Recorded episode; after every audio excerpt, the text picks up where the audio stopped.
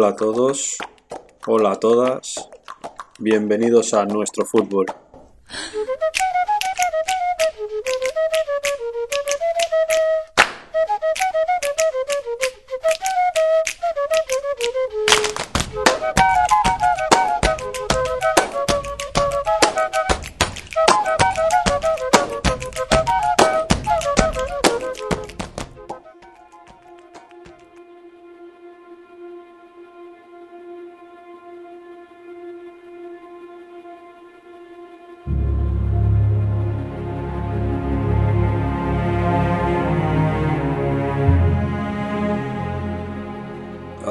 Aproximadamente que he vuelto a casa por culpa de la pandemia. Y siempre que me encuentro trabajando en el extranjero o largos periodos fuera de casa y vuelvo y regreso, siempre viene a mí la misma idea debido a que muy cerca de mi casa hay una pequeña pista de estas rodeadas por madera en la que el balón no sale y tiene dos porterías hechas de redes metálicas, una pista bastante pequeña donde normalmente suele jugarse un 3 para 3, un 4 para 4, quizá ya sea demasiado, y donde he estado muchas, muchas horas de mi vida jugando al fútbol con mis amigos, jugando al fútbol yo solo, y siempre viene a mí esta misma idea de que hoy en día los niños tienen muy poca calle Paso frecuentemente por esta pista y raro es el día que hay alguien jugando. En periodos de verano, cuando hace buen tiempo, algunos padres sí que se acercan con los niños más pequeños, y cuando digo más pequeños digo incluso menores de 5 años, por el simple hecho de tenerlos entretenidos como si fuera un parque, y que jueguen al fútbol, a darle patadas a un balón o, o a otras cosas, no solamente fútbol pero ya no se crea ese ambiente y esos torneos que se creaban antes, esos torneos que recuerdo siendo yo más pequeño, cuando nos juntábamos 18 o 20 personas allí y como no podíamos jugar todos a la vez, pues decidíamos crear equipos y jugar al rey de la pista. O jugar mezclando equipos y así pues también conocíamos gente nueva que al final acababan siendo amigos y acabábamos haciendo quedadas para seguir jugando los días posteriores y me entristece bastante ver cómo todo esto se, ha perdido en un lapso de tiempo muy pequeño, hablamos de quizá menos de 10 años. Y esto desde que se creó la pista, que pudo ser hace aproximadamente 12 años. Antes de eso, pues mis amigos y yo jugábamos en un parque que tiene aproximadamente 12-13 metros de largo y 8 de ancho. Una farola en el medio, varios bancos en las esquinas y está rodeado de piedra. Le llaman parque por no decir una plaza pequeña, de un punto de reunión.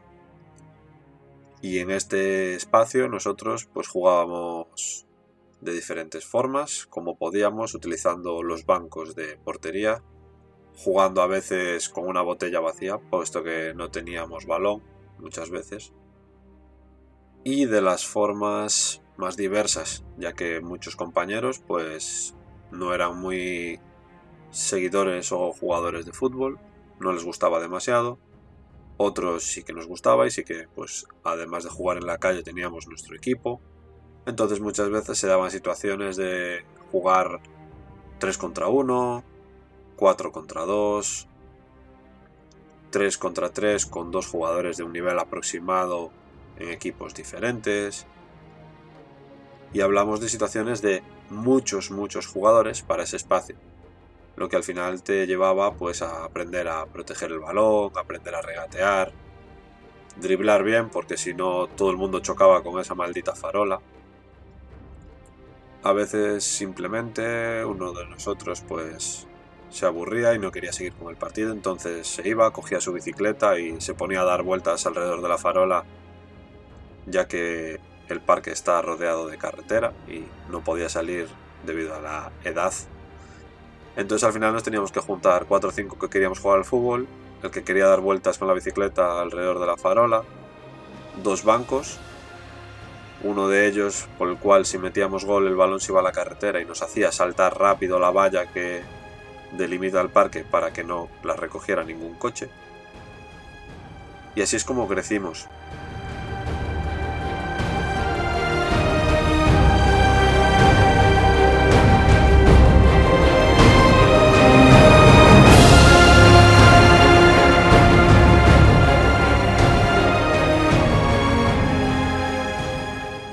Pero no os penséis que por ser fútbol de la calle no tiene normas. Obviamente sí que las tiene, no están escritas, no las recoge ningún libro ni ningún manual deportivo. Y las saben todos los niños de nuestra generación, desde España hasta Argentina, Brasil, Uruguay, Estados Unidos, independientemente del país, de la zona en la que estemos, todo el mundo las conoce. No vale gol de portería a portería. Eso está prohibido. Es trampa. No vale tirar fuerte, lo que coloquialmente se conoce como un furolo, furar, reventar, punterazo, dependiendo de la zona en la que nos encontremos. No vale ser el chupón del equipo, es decir, si jugamos con compañeros no vale que yo, que soy el bueno y soy capaz de regatearme a todos, coja el balón, me vaya de 8 y meta gol. O al menos no vale todo el rato. El balón hay que pasarlo. Luego hay dos leyes. La primera y la más importante es la ley de la botella, el que tiraba por ella. Y luego está la ley del espabilado, que es la ley del vaso, que el que tira no hace caso. La portería van a ser siempre dos piedras, dos mochilas, dos postes, las patas de un banco, las patas de dos columnas, dos árboles, no importa. Van a ser dos puntos que delimiten una línea recta. Y la altura pues la va a delimitar el portero. Si el portero es bajito y al saltar no llega, obviamente el balón fue alto y el gol no vale. El balón va a ser cualquier cosa, redonda, cuadrada, rectangular, plástica, metálica, da igual. Desde una pelota de tenis, una pelota de fútbol, pasando por una lata de Coca-Cola, pasando por una botella de agua, da igual, cualquier cosa que sea pateable es una pelota y se puede considerar objeto apto para meter gol. No hay fueras de banda, si los hay hay que delimitarlos antes del comienzo del partido. Si no los hay, normalmente suele ser un muro, una pared, de una casa, una puerta, el cual también va a ser nuestro mejor aliado a la hora de devolvernos un pase tema aparte es el del portero. Aquí hay muchas opiniones encontradas, desde que no vale portero delantero hasta lo que se llama portero escoba, que es el portero que el que está más cerca de la portería pues va a realizar la función de portero o ya que nadie quiere ser portero, pues todos somos jugadores y todos somos porteros. Además, el portero puede elegirse aleatoriamente, arbitrariamente, siendo el último en tocar X piedra o en llegar a X zona el primer portero. Y a partir de ahí, si te marca un gol, pues cambiamos. Obviamente, si este gol te lo has dejado marcar, pues vas a seguir quedando. Los partidos, obviamente, tampoco tienen límite de tiempo. Este límite lo va a delimitar cuando, por consenso mayoritario, se decida parar el encuentro o cuando el dueño de la pelota se vaya a su casa. Es en ese momento cuando decidimos dos cosas.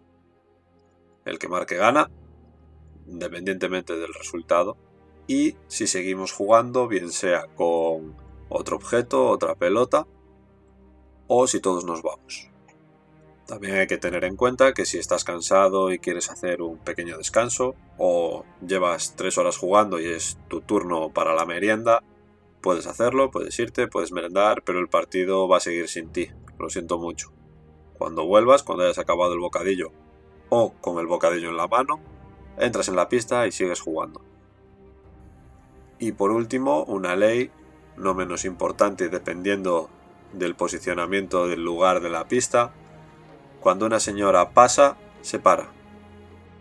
Lo mismo aplicado a un coche, a una moto, a un carrito o a cualquiera que no sea parte del partido.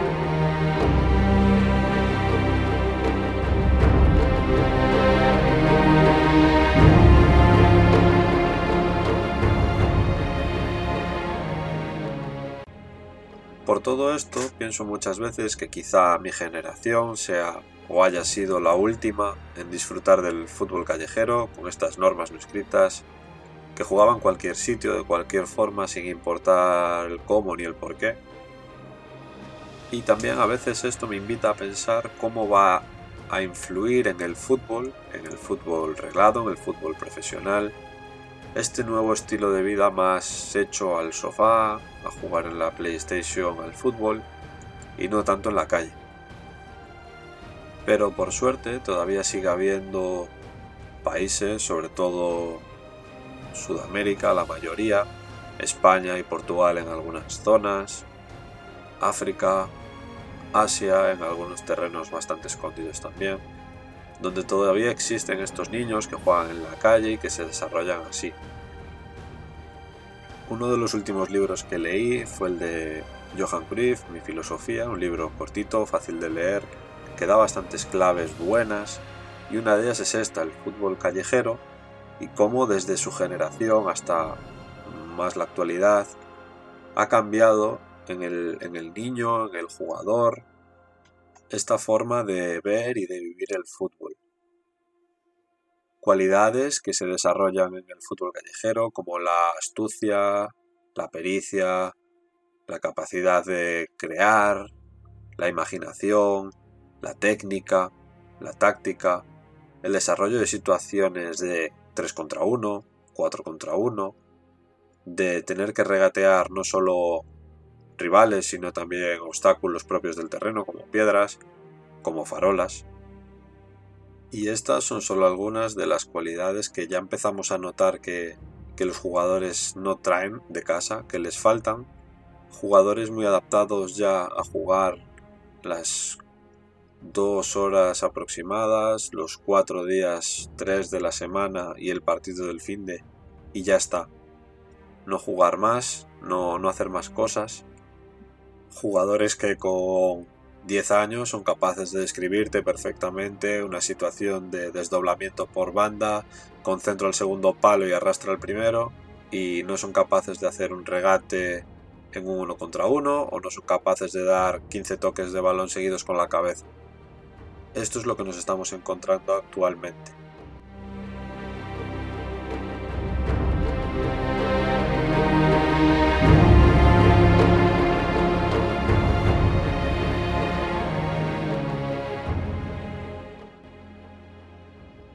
Para ir acabando, hoy no va a haber frase, hoy va a haber una anécdota mía propia.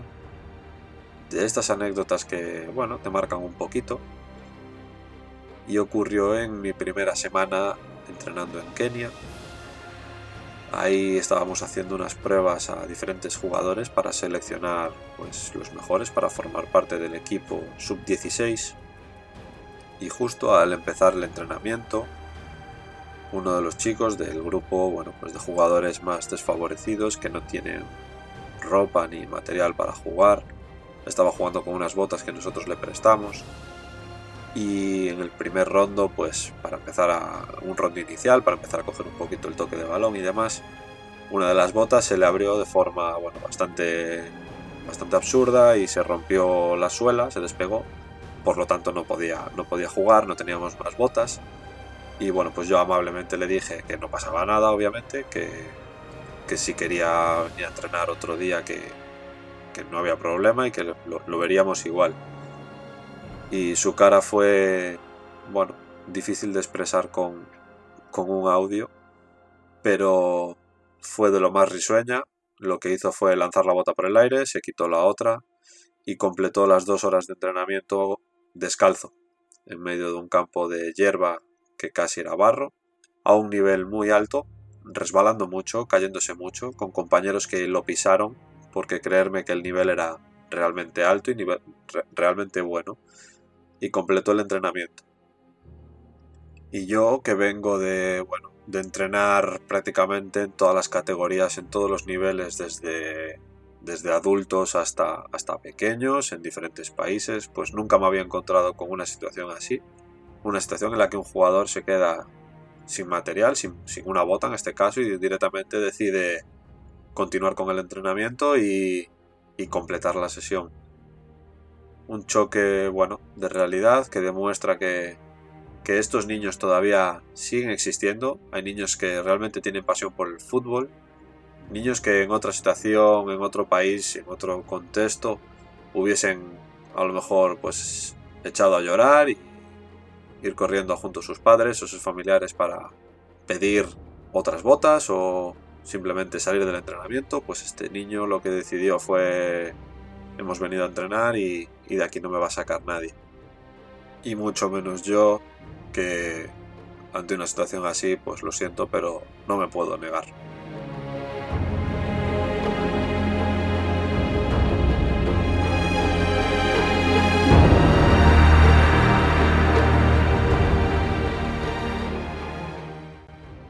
Hasta aquí ha llegado el programa de hoy. La farola del parque al lado de mi casa ya no existe. Ahora todo el suelo es acolchado y tiene un columpio fantástico con un tobogán bastante bonito. La pista de abajo sigue desocupada.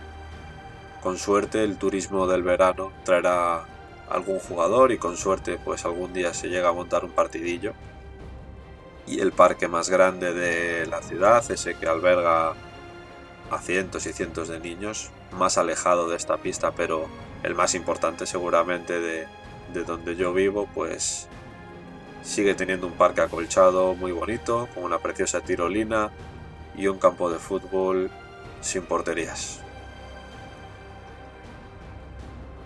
Muchas gracias a todos por estar ahí, por formar parte de nuestra comunidad, por formar parte de nuestro fútbol.